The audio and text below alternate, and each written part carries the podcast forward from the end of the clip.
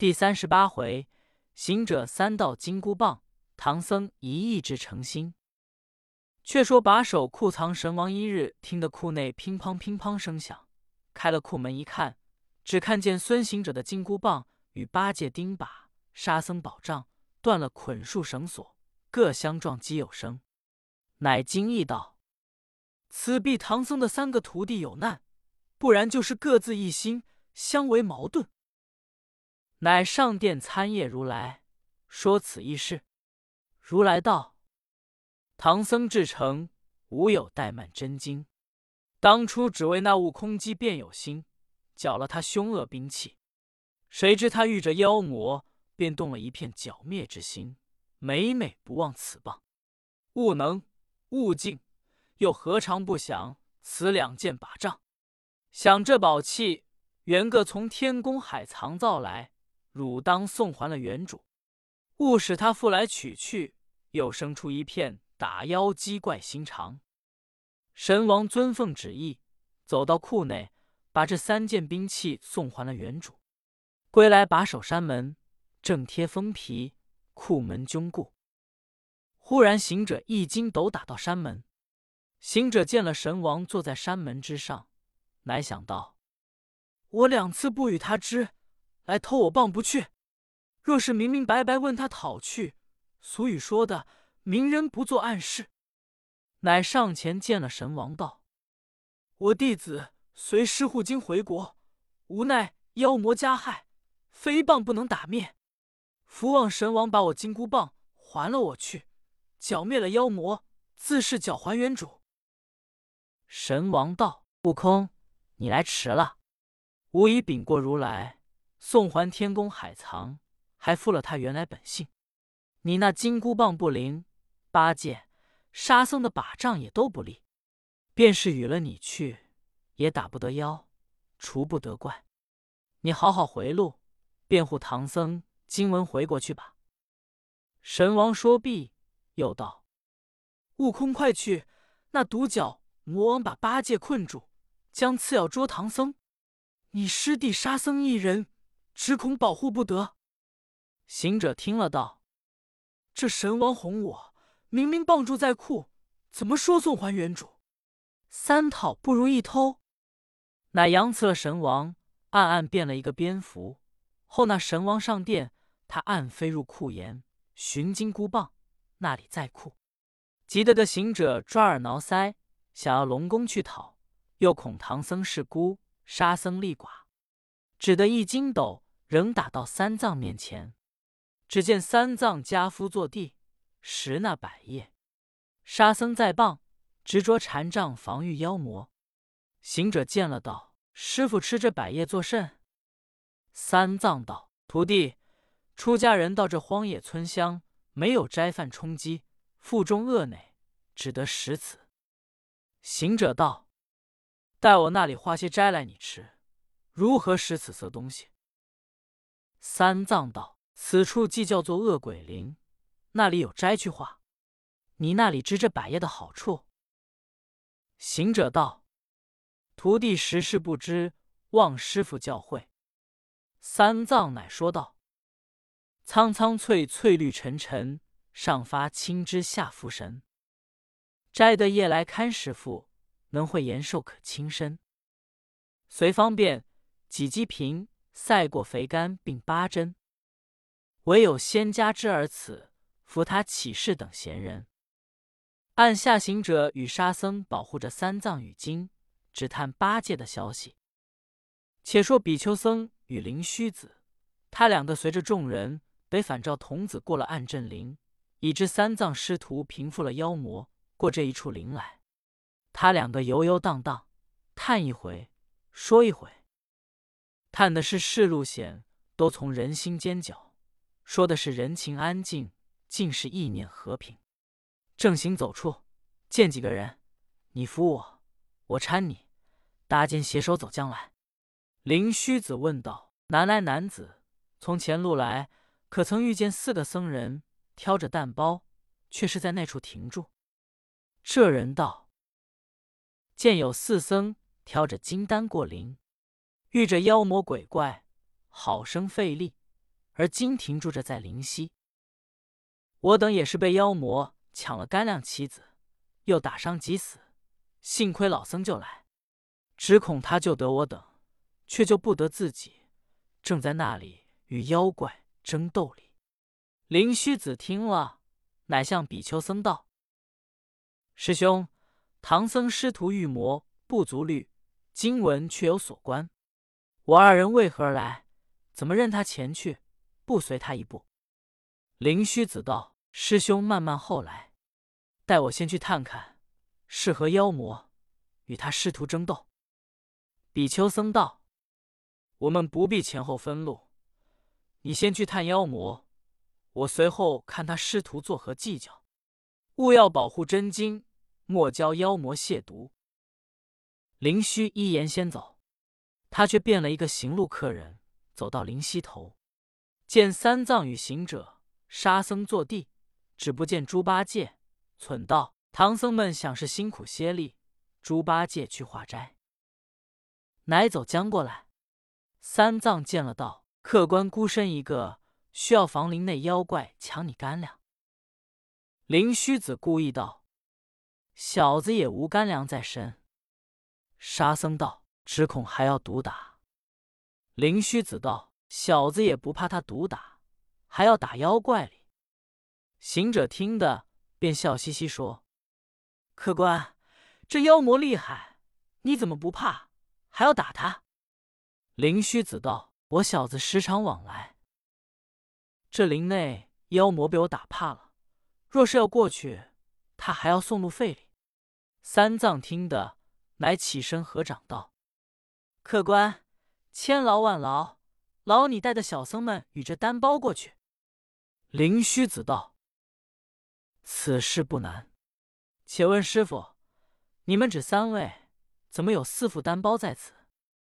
三藏道：“我还有一个徒弟，被妖魔捉将过去，如今不知下落。”灵虚子道：“师傅不必虑心，我与你探听妖魔，看可曾加害你徒弟。”三藏道：“有劳客官，若是救得我徒弟出来，重重谢你。”灵虚子辞去，行者笑道：“师傅，我看此客人定是个妖魔，说的一派虚话。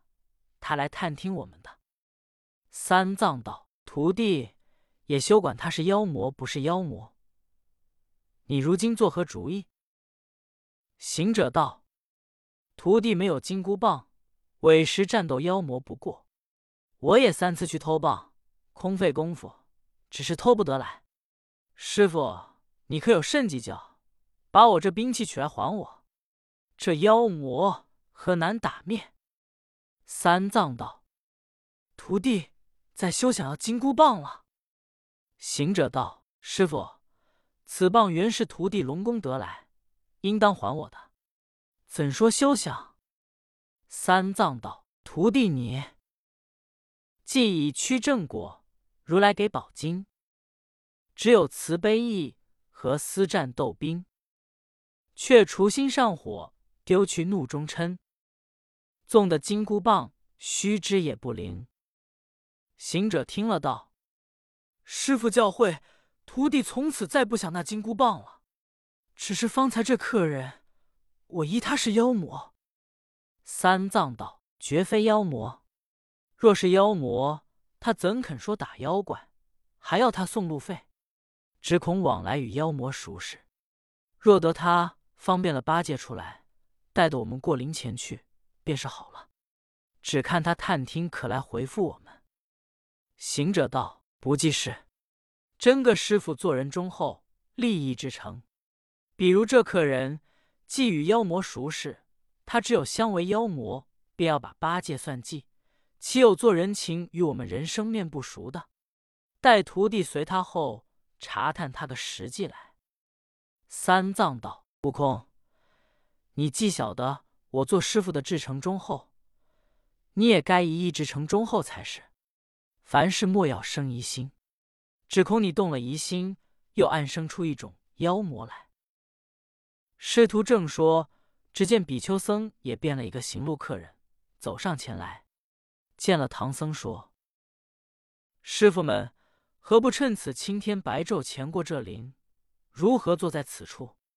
你不知此处当年叫做快活林，如今叫做恶鬼林，有许多妖魔抢夺往来行客。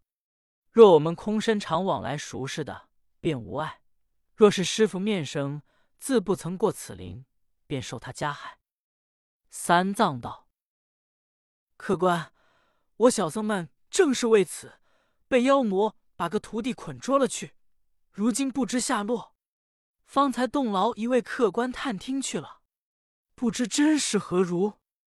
客人道：“师傅，我们这里行往的人不扯虚谎，他定然替你查探了来，但不知你这包单是何货物。便是货物还可，若是干粮饮食之类，必要惹动。”妖魔来抢，三藏道：“客官不知，我这包蛋都是经卷真言。”客人笑道：“师傅，既是经卷，我闻真言无妖不灭，无怪不除。你只需坦然前走，那妖魔自不敢侵。”三藏道：“我也是这般说，真奈我这徒弟们不肯老老实实挑着过林走路。”却要去揽出是非，惹出祸来。客人道：“原来高徒们自家的不是。”行者听得到：“客官，你莫不就是妖魔之党？你哄得我们挑着金丹走到林中，现成与妖魔抢夺。”客人道：“师傅，你还是这样存疑心。我这地方来往的不欺人。”好歹只等前面客人探了信来，我带你过林去，也是经文份上。按下不提。且说灵虚子走入林中，到那妖魔寨来，只见寨门紧闭，灵虚子乃向门缝里一张，只见堂前许多兵器，把八戒围着，却有几个细腰妇女看守。灵虚子乃便一个妇女敲门，只见门开。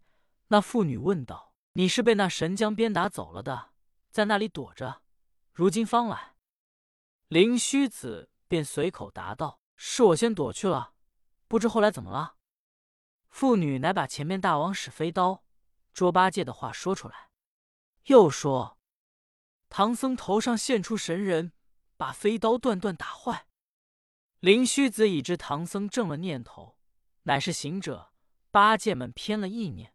忖道：“如今且救了八戒出去，再做计较。”乃问道：“列位姊妹，如何把这长嘴大耳和尚将兵器围绕着他？”妇女道：“你不知这是猪八戒被我们捉捆将来，现大王受用。大王说，等捉了他这一起的，方才受用。那知这和尚道也有些本事。”他浑身变出许多钢锥来戳人，思量要走，如今只得把兵器围绕着他，等大王歇息片时，再去捉那几个和尚。灵虚子听得，把嘴向妇人吹了一口气，只见个个打盹瞌睡起来，乃把兵器拿开，让八戒一路烟飞走出林，到了三藏处去。这灵虚子仍走入寨内，恰好魔王歇息了一会。起身叫众小妖与细妖妇女，且把捉的大耳长嘴和尚蒸住了来受用。这一会立上卷，待吃饱了再去捉唐僧。小妖答应，出堂前那里有个和尚。只见众细妖妇女昏昏沉沉倒在半边，报道：“大王，和尚使神通，把众妇女迷道走了。”魔王听得。一惊道：“好和尚，你会走？难道我不会捉？”乃叫小妖：“快把飞刀再磨砺了几把，待我捉那几个和尚来。”小妖一言，去磨飞刀。灵虚子听得，忙来到三藏处回复说：“魔王磨飞刀，要来捉你们。”见了比丘僧，故意道：“张客官。”你也过林去。比丘僧也假意答道：“李客官，你如何从林那边来？”灵虚子道：“我为这西环的师傅们探听妖魔，如今妖魔要来捉他师徒，你即将何出？”比丘僧道：“他师傅之城，我等带他过林。纵是妖魔要捉他，我与你也讨得个方便。只是三位高徒却难保得过林。”行者道：“二位老客，我们也不要你保，只要你带的我师傅与马垛、金贵过去，我们不敢动劳你。”客人道：“这个容易，只等妖魔来时，你们与他战斗。”我却带你师傅过灵。行者道：“话虽是你美意，只是莫要为妖魔诈来骗我师傅。”客人道：“你终是疑心，前途又要生出一怪。”行者道：“动劳，动劳！你便是来诈骗，我老孙也有处寻你。”说罢，果然魔王带领着小妖前来。这边行者、八戒、沙僧。三个各执着禅杖上前迎敌，那独角魔王抖擞雄威，小妖妇女扛帮战斗，这一场好杀，怎见得？妖魔斧劈，行者相迎，众小妖齐齐助阵，八戒们个个争能。那斧劈光芒喷火，这掌迎试焰生云。那边是独角魔王，一心要捉和尚，这里是三个长老。合意要灭妖精？那一个会使飞刀真厉害，这一个展开手段弄神通，只杀得林深夜落天风景，波土扬沙眼目昏。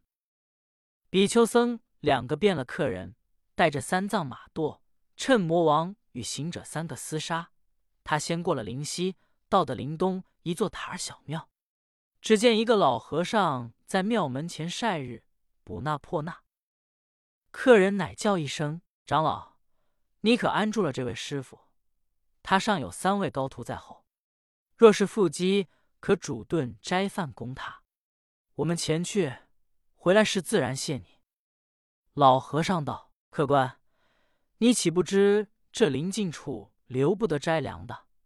那讨有于公县长老师傅。”客人道：“不难，不难，我们前去就回。”乃把三藏马垛安顿好了，三藏也叫腹肌，眼巴巴指望着徒弟们过林来。